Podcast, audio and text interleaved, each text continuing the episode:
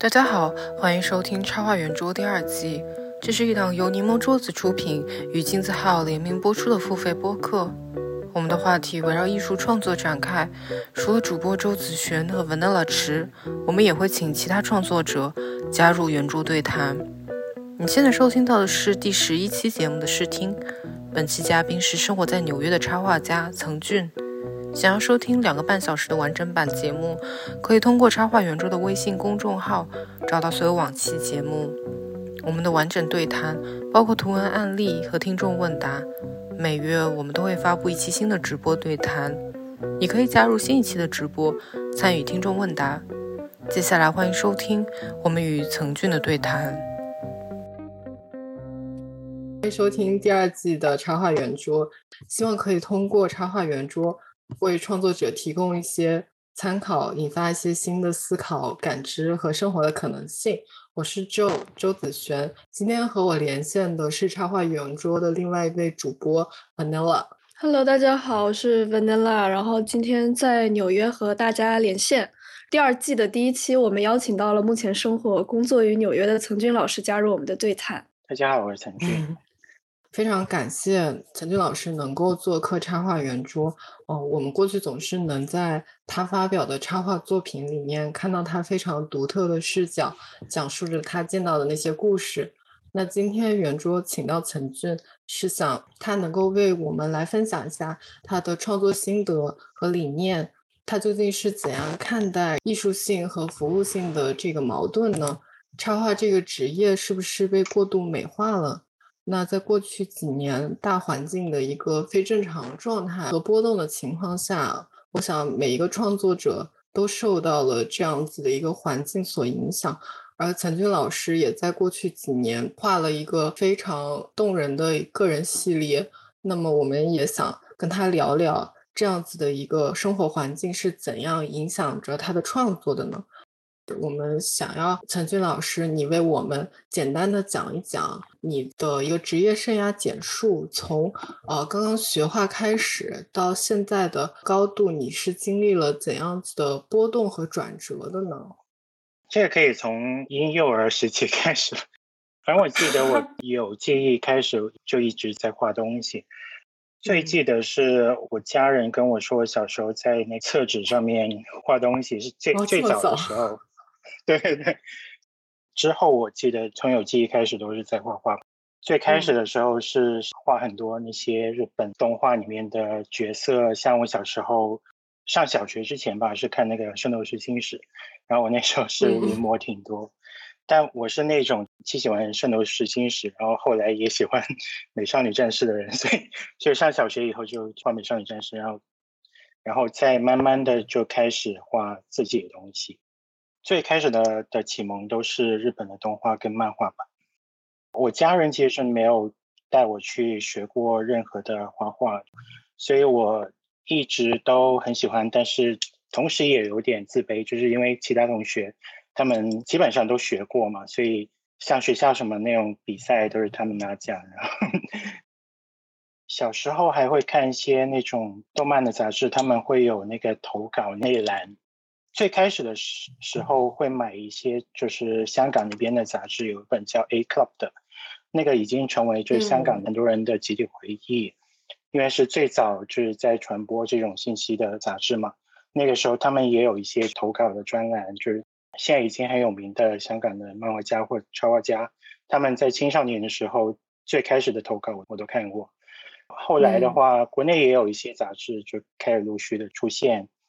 我还记得有一些，就比方说漫友，广州还有一个漫画社叫冬日，他们也有一些杂志出来，还有一些像游戏杂志，他们也会就是收投稿。所以严格来说，刊登作品这件事情，从我很小的时候就已经开始了。现在想起来，好像我一直在做同一件事情，就是从小时候就已经在做。记得我十几岁的时候就已经开始投稿，可能更早一点，可能小学就已经有。然后后来呢？我第一次高考的时候，并没有并没有考美术，因为我们那个高中是没有一个美术生，所以我根本不知道这有这件事情，或者说，我也不觉得我从来没有学过画画可以考得上美院。第一次高考的时候，其实是冲着一个英语专业的一个方向去。第一次高考就是回学校拿成绩单以后，然后我那天就非常彷徨，然后我就去了广州有个区域，就是在那个广州美院附近，就那一条街上面都是画室，就去那边接传单，接到上几个画室看吧，就是最后选了最后一个，然后我在那里开始画了一个月以后，我就决定要复读。要考美术这样子，那一年也算是一个人生的转折点吧。其实那一年我是有点自信爆棚那种，在高中成绩也不算特别好嘛，所以就是总是那种边缘人的感觉。去了复读以后，美术那边很容易上手，因为我一直有在画嘛，只是我没有学而已。而且我比他们有优势的是，他们可能只是会画素描或者说色彩那种绘画。但我从挺早开始就已经开始创作了，所以我在创作方面还是挺有优势的，挺顺利的就上了广州美院了。当时就在想，那我读个美院，那我究竟要读什么专业呢？我不知道，就小时候会对自己是画漫画或者说插画这个种类的绘画，其实是有点不自信，所以我就在想，读美院的时候就可能想学个纯艺的专业，这样子就好像听起来正统一点。现在回想也是一种偏见吧，也有可能是大环境给我的一种偏见，也有可能是我自己形成的一种偏见。后来就去读版画，那在学校前三年都是基础课，都在画素描、人体之类的。那第三年开始有选修课做版画那些，但是我觉得版这门艺术更加像是一个手艺人的艺术。真的是一个学期花了好多时间在磨那个石板上面，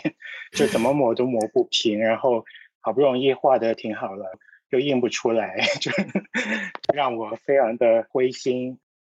大学期间还有一个事情，我觉得挺值得分享，也是网络刚开始起步嘛，所以网上会有一些论坛，就比方说有个叫涂鸦王国的，就是很多画画的人会在上面。认识对方这样子，所以我就经常在那个平台就是发表我自己的插画。然后后来呢，就时代也开始前进嘛，然后很多人就不玩这个平台了，然后就转到豆瓣上面。那豆瓣也是一个很特别的存在，就是它是根据兴趣来认识朋友的。然后也有很多表达的部分，就很多画画的人会发自己的画，然后做音乐的人会发自己的音乐。所以我觉得那个时代还是挺美好的吧，就是在网络你可以找到啊你愿意去认识的人。这个我觉得是在学校，即使上那个美院，其实他也不会给你那种环境。我的第一个正式邀稿就是我的一个朋友叫拉拉，他当时就在一个杂志，哎叫什么来着？武汉叫《花与爱丽丝》吗？啊，对对对，哎，你怎么知道？我有看你那本画集啊，就是他。对，最开始就是他给我邀稿，其实也是比较开放性的，就是他每一期都有个主题，然后我就根据那个主题来创作，也没有太多的要求。那个就开始了我比较正式的一些发表。后来大学毕业以后，我去了北京一年。最开始是因为有个工作机会，在那个《南京报》做美编。当时的体感是非常像一个打印店的小哥，就被人呼之则来，挥之则去的那种，操作着一个我永远学不会的软件。我看你是工作了一个月就走掉，然后开始自职。三个月，三个月，然后我就觉得，那我还是想去留学，因为我一直在做事情，其实都是都在做插画嘛，那我就想。试一下，如果在美国学插画会怎么样？因为毕竟当时的想象是美国的插画应该算是比较成熟的吧。在麦卡，它有个很完整的校园，不像在 SVA 的话就很分分散这样子。所以学校很多的资源其实都可以用到，比方说你可以选一些 liberal art 的课，比方说我当时就上了一些什么精神分析啊，或者说电影理论的课。那我后来也做了动画作为毕设。其实都是挺有影响的，也是那个时候开始觉得，即使别人给你布置了一个作业，但你也要想怎么样是做一个你自己想做的事情，而且同时也满足那个作业的要求。这个东西可能跟后来做插画其实也挺有关系。怎么样把一个好像是 commission 的作品变成是一个 personal work，两者兼得。这一点上你做的比我认识的大部分插画师要更好一些，就是你总是能把你的商业作品和你的个人作品很好的结合起来，甚至做成一个系列。我觉得几乎没有见到其他人做到这样一种程度，就是可以把一系列分散的东西做成一整个体系，然后有一点点像自己的那个 universe 的那种感觉。我觉得这一点特别厉害。对，我记得我我在研一的时候，其实做的事情就是 create 一个 universe，然后 然后到到大二的时候做 thesis，就是把那个 universe 变成一个动画呈现出来。就我好像是挺喜欢做一个。稍微庞大一点的一个世界上，我在想，我们要不要进到第二趴讨论你过去几年的这个个人创作？因为你大概在一周前刚刚在上海上线了你的那个新的展览嘛，然后刚好展览的内容是我们一直想讨论的这个主题，也就是呃，在过去这三年这么一个大环境之下，你对于整个社会和生活所做出的一个反应。因为其实我跟小池对于这样子的一个波动也有各自的反应。比方说，我和他可能在接近过去半年的时间内，很大程度上停止了绘画，给自己放了一个假。但你是持续在创作的，所以就很好奇，你是以怎样子的心态去面对这一切呢？过去三年是对我来说也是非常波动，好多起起伏伏吧。但我没有停止画画，因为画画对于我来说，我还是还是觉得非常重要的。因为它承载了很多东西，像刚刚说的，它是你的工作，也是你的责任，但同时也是你表达的出口吧。所以我还是坚持创作了蛮多的。我们可以到下一页看一下那个，对，这个是我最近的一个展览，是在上海啊上升星座鸟屋书店的一个展览，它那个名字叫做小山 diorama。这个系列其实就真的是很在疫情很开始的时候就就已经开始的一个创作。它为什么叫小山呢？其实是这样子的，它是一个非常 personal 的原因，就是我当时得了 depression，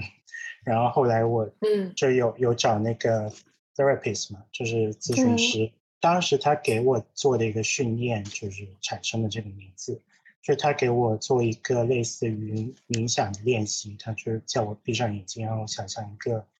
安全的地方，就是一个 safe place，然后想象里面你的小时候的版本住在里面，就是然后你用第三人称的角度去去观察它，然后他当时叫我取个名字，我就想哦，那叫小山吧，就这样子，就是就形成了这个地方。然后后来我觉得这个练习其实对我挺有用的。对，就如果你有 panic attack 的时候，我就会回到那个地方，就去安静一下这样子。那我后来就在想，那那既然我会画画，那就把它就是画出来，就我的想象是怎么样的。这个地方当然是有很很多我自己就是童年的回忆的那个 influence，但它又并不是真的就是那个地方，而是而是我现在。思考过以后的一个样子吧。我还记得我在画最最开始第一张的时候，第一张其实是右边那一张。我还记得我当时就是很想把它画出来，但因为我太想把它画好了，所以我就结果导致我的那个 panic attack 就是犯了。嗯。然后我我觉得当时我才意识到，就是我画画就真的是用很多的能量在里面，就是就真的是很像踩钢丝的一种状态吧，就是。因为它需要很多东西是精准的，就是情绪上的精准，还有构图、细节、色彩，都是挺不容易的吧。然后是因为这张画让我意识到这个东西有多可怕，就就它一方面就是成就了我很多东西，就画画这个东西，但同时它也。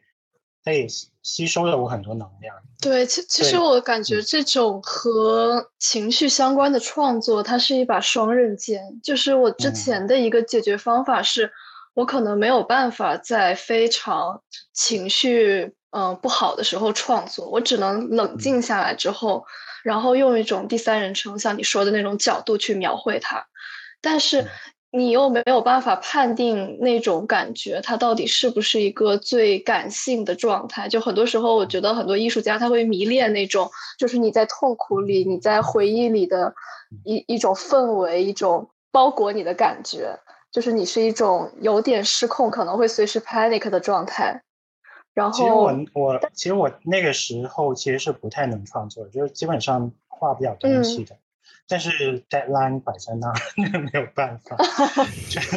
嗯，就所有这些画其实都是给杂志画的嘛。那时候专门是有两本杂志同时啊教我画画，一本是呃少年，另外另外一本是儿童文学。儿童文学是更更老牌的一个青少年读物了。我当时觉得其实是挺好的一个契机吧，挺想画一个系列，就是真的是给青少年看的。就因为因为我从来没有做过，就是因为我从来觉得我不适合。很多时候就是我接稿的原因，就是觉得我在那一刻需要有一个这样的一个平台，去让我想给他们看到的那种观众看到这样子，所以。当时也是挺适合的一个机会吧，所以，所以我好奇，就这一个系列都是你在创作你想象中的那个安全的空间吗？就是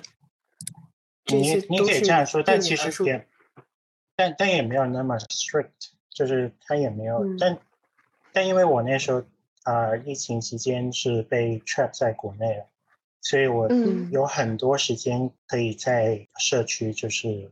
走动，而且加上是疫情，所以，所以我就是几乎每天都会散步，然后我也会专门走到就以前住过的地方，现在就还是很破，变成非常破，就比以前更可怕的一个地方。因为你知道南方的房子，就是它老房子，它会发霉，然后很多嗯是是的墙癌，对，就就 很恐怖，对，就。很潮湿，会有绿绿的那种，对，就基本基本上是。闹鬼的地方。嗯，是的，对，但我就花很多时间去去散步，嗯，我也会跟我爸去，就是我以前会很少做这样事情，但是我那时候跟他太就是没有办法，我就说你一定要跟我去，不然我不然会死掉这样子，对，但但也挺好，就是那些散步其实挺有意义的吧，就包括像跟我爸聊天的部分，就会去聊到一些就是对于记忆的那种正确与否。那也会挺有意思，就是会发现很多你自己觉得发生过的事情，它可能也未必真的就是那样子，或者说它有更多的 layer 在里面。嗯，对我感觉这个系列给我的感觉也是非常的南方，就是有一种潮湿，有一种雨气，有一种水汽在里面的感觉，非常的微妙，然后又有一种在记忆里面很。很飘忽不定的那种感觉，但它又给人的感觉，同时又很平静，就是真的是有非常多 layers，这也是我很喜欢的一个系列。我感觉 你的作品里面很明显的一个特征，就是你很喜欢去操纵时间跟空间的这么一个关系。嗯，我昨天在回顾你的那个缺失空间那一本画册嘛。那本书的导入啊，还有章节，其实也都是从这么一个角度去思考啊，从房间、时间、空间这样子的一个角度，就是好奇，就是你是在什么时候意识到你对于这样子的一个话题充满了很丰富的兴趣？你什么时候开始发现这可能是你的一个个性和特征？我觉得，尤其是时间吧，空间的话，我还没有。总结出来的理论，但时间的话，它因为首先我们的插画其实就是叙事的嘛，那叙事的话就跟时间很有关系。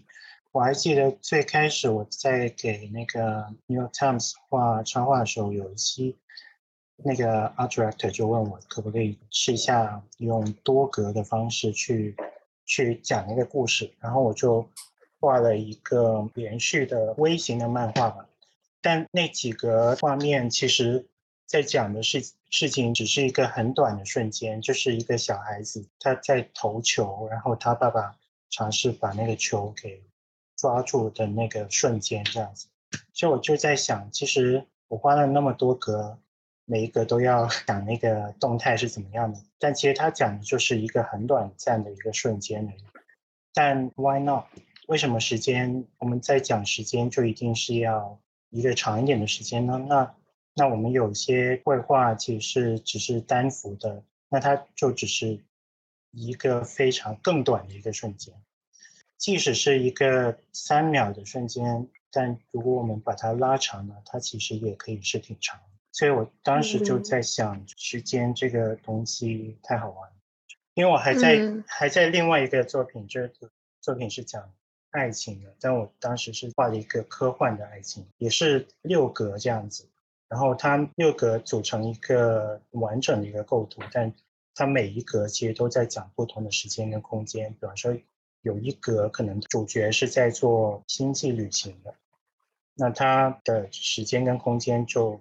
非常的巨大，就那个维度非常巨大。还有一些格子是里面讲的当下的一个时间这样子。对，所以那个也挺好玩，对。但对于我来说，其实都是因为好玩。对，我觉得你是一个很直觉性的创作者，就是很多是基于，嗯，很多是基于你对一个话题的兴趣，然后你就会在作品里把一个抽象的话题钻得很深。对，因为像刚刚说那个爱情那个事事情，就是比方说我们现在讲爱情，你跟一个人告别，那那有可能只是几年或者几十年不见了你，但如果是在一个未来世界。人可以做太空旅行的时候，那可能相差的就是是几百万年，或者说那个空间有可能是几光年这样子。所以，我顺便还放进了你带上一个展览的那个系列，因为其实在上一个展览，它包含的内容会更广一些，它的线索可能会比小山的这一次系列作品更加松一些，更加抽象一些，所以。你可以去包含更多的作品进去，所以呃，也想要以这个系列作品来入手。对，这个系列当时是也是跟情绪有关系的。然后当时为什么是做紫色呢？因为我也做了一些小小的研究，在光谱里面的紫色就应该是叫 violet，或者叫 purple。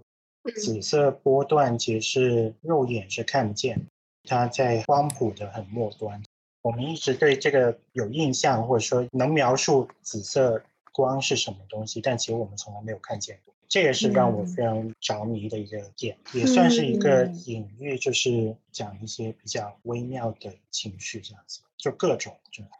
嗯，我感觉你的角色总是处在一个很孤立的状态下，就是你大部分的画面其实会喜欢只画一个角色，然后即便是你在画一个。群体的状态下的时候，里面多样的角色其实相对来说也是各自在孤立的这么一种状态。这两幅画就会很像我对你的作品的印象。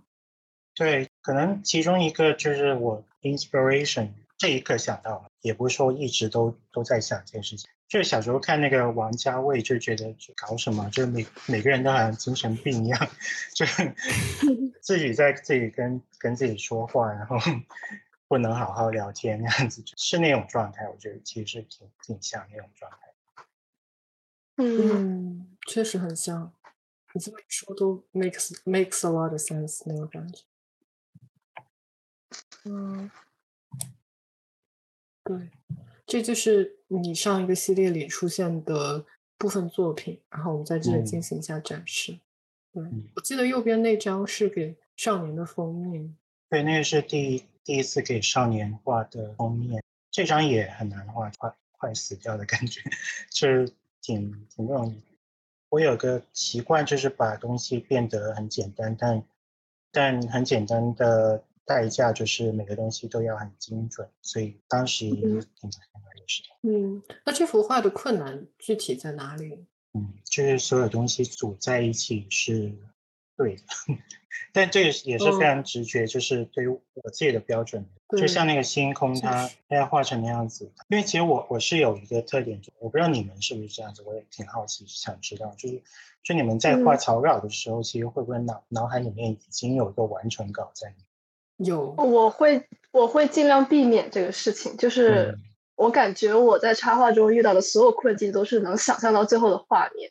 所以我在画草稿的时候，我会尽量让它模糊一点，这样在最后画的时候，它的那个随机性会多一点，就也是一种给自己找乐趣的方式吧。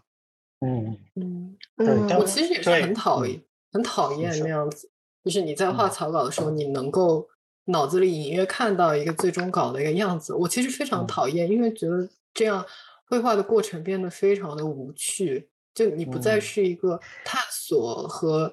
嗯。尝试，而且它是它不是一个新鲜的那么一个好玩的一个过程，它变成了一个既定的一个结果。嗯，你好像就像是一个打印机一样，我我自己会那样觉得，自己的角色进入了那样子一个打印过程。那我我会觉得很厌烦，我就觉得我在脑子里已经见到了，尤其是个人的作品，我会觉得我已经见到了，那我就懒得画了。嗯，对，就我可能就刚好相反，我就是因为那个画面太清晰了，所以我我也有些时候会挺尝试把它画出来，但那个过程也是挺难的，但但它里面也有挑战，就是它挑战也非常多，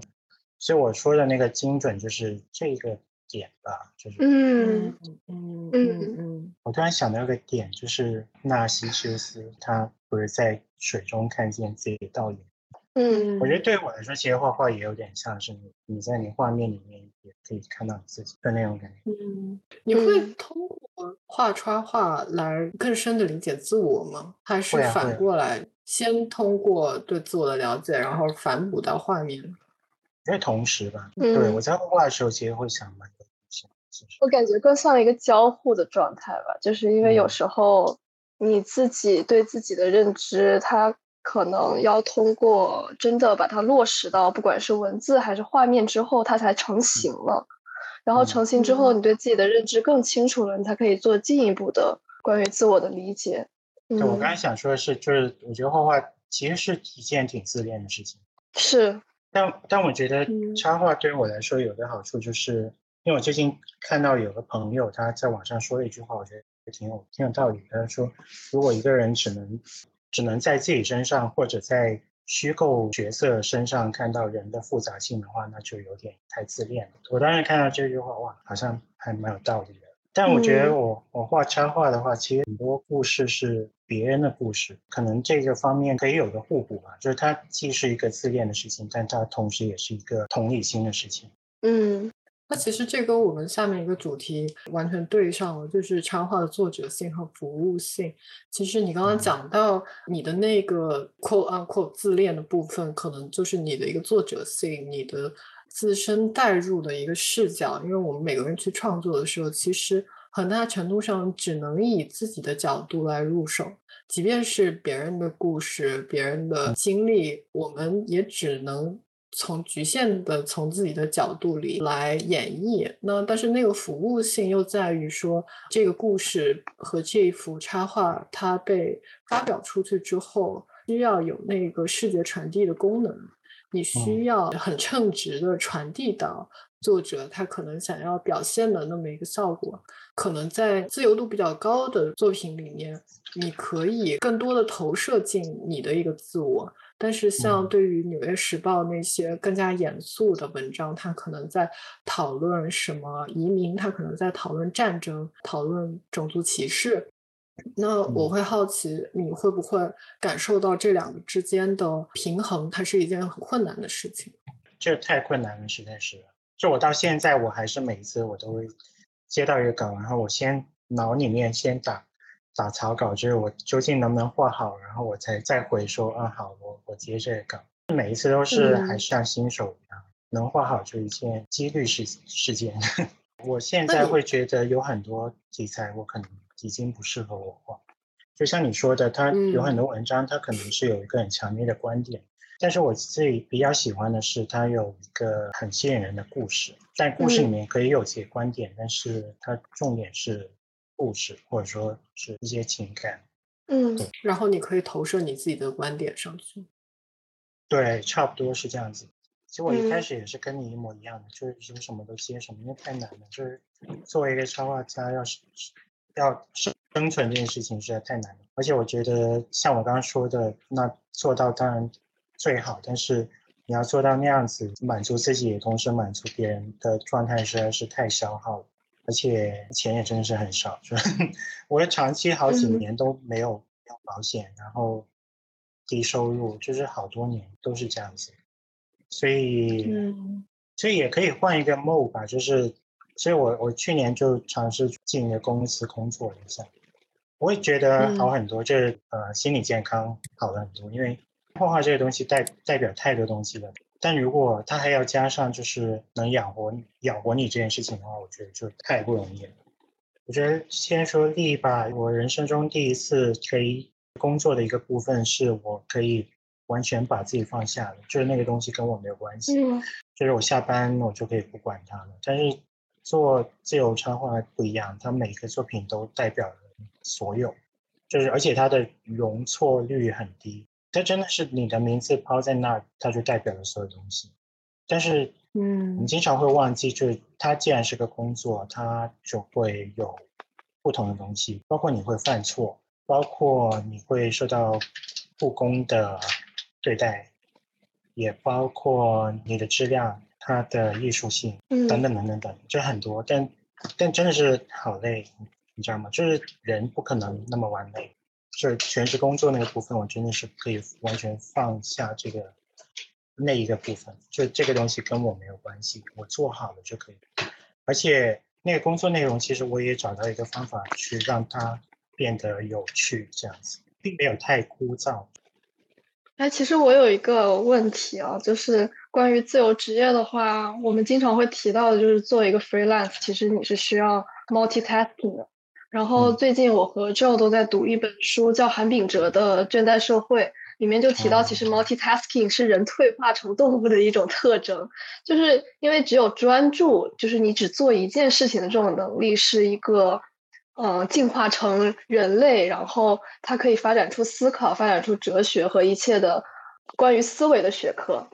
必须要有专注这个能力才行。但是像原始的动物或者是原始社会的人类，他必须要做到 multitasking，要注意狩猎，他要注意他的后代，他要注意生活上的就是周围环境的一些杂事。然后我在读到那一段的时候，我就开始有一种大彻大悟，就是为什么会陷入一种对于自由职业的一种倦怠吧？就是我可能。会觉得，就比如说像你的作品里面，其实很多个 moment 它是需要在一种沉思、一种思考或者是一种独处的环境里产生的，但是它就跟自由职业的这种多任务进行的模式相悖，然后你就不得不挣扎在很拧巴的状态里面。我不知道你会怎么想这个事情。嗯，这本书我是 COVID 元年看的。这个也很影响我的创作，就是有一幅那个少年之前给他们做封面的那一期，就是讲我们在在爬楼梯那那张。嗯，哦，对对，右边那张其实也是跟这个主题很有关系。然后当时他们的那个文章，exactly 也有韩炳哲的这一本书给他的启示，就是好累啊，对啊，没错，可以不累吗？就是这种感觉。而且我觉得其实 multitasking 真的是挺挺难的。所以我来说我自己的话，我就很明确知道我感兴趣的事情就只有画画。我有个经纪人，所以他就是帮我打点所有谈价钱啊，就是看合同啊等等的事情。那我就只专注在在画画上面。因为我发现就是很多画画的人其实都有 ADHD，不知道你们有没有？但 ADHD 呢，不代表他什么东西都都专注不了。ADHD 就是那个多动症，注意力无法集中的的那个综合症。创作者其实很多人都有，不代表他们真的不能集中，而是他们只对感兴趣的事情能非常极端的集中，但没有兴趣的事情就可能会拖延。所以我想说的是，这种能力反而是我们现在能归类成病的东西，比方说 ADHD。多动症、抑郁症或者 bipolar，很多都其实是跟创创造力是有关系。嗯，人类已经不是要感谢病人了，就是有病的人。嗯，但它其实是特别强烈的一个双刃剑。就是我觉得你可能状态好一点点的时候，你可能会觉得没有疾病带来的那样一种刺激。但是你状态差的时候，可能你又完全被疾病搞得瘫痪掉，他会很难把握一个刚刚好稳定的平衡吧。嗯，但是有些时候，其实你你也感受不到自己其实有病这件事情，就尤其是 ADHD 这种，但是你就会在社会的对人的期待里面，会觉得有点格格不入。嗯。我想起我的 therapist 教我的方法就是接纳。他提到说，为什么你会有一种拧巴的感觉，是因为你还在对抗。如果你不去每天想着就是我生病了，或者是呃我现在做不了事情，然后开始 annoy 自己的话，可能这个事情它就会过去。你甚至可以改变你对他的描述。有的朋友跟我说，就是有一个给抑郁症去污名化的电影，我不知道是哪部，我忘记了。这里面说，抑郁症其实就是 brainstorming，就是 你脑脑海里就是翻滚了无限个想法，这样太 overwhelming，但其实它是一种 brainstorming。嗯。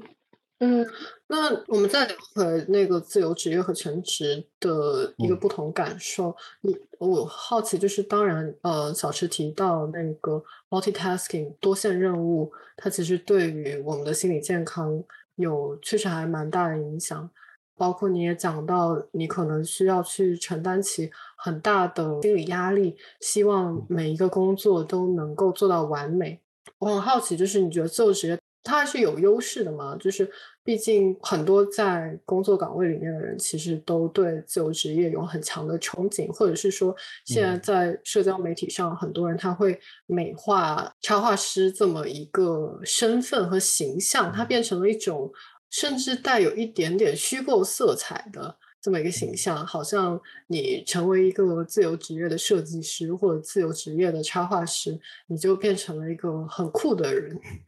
那我好奇，就是呃，你经历过那样子的感觉，你可以聊聊，就是真正自由职业插画师他的一个状态。我觉得他最好的事情就是你，你还是在创作吧，你在产出一些东西是属于你。这个东西可能是你上班给不了你的一个东西吧。有这个东西在的话，你可能即使你你失业了，你还是有另外一条路，就你永远都有 option 可以走。但如果你一开始就可能进入一个很稳稳定的工作的话，有可能你的 option 就很少这样子。至少对于我来说，画画就是对抗世界的一个其中一个方法，它也可以帮到你很多，是一个生生存技能吧。这个东西有的话就也挺好的，如果你有危机到的时候。谢谢你听到这里。你可以在新浪微博、微信公众号和 CC Talk 上搜索“插画圆桌”，关注我们。我们下期再见。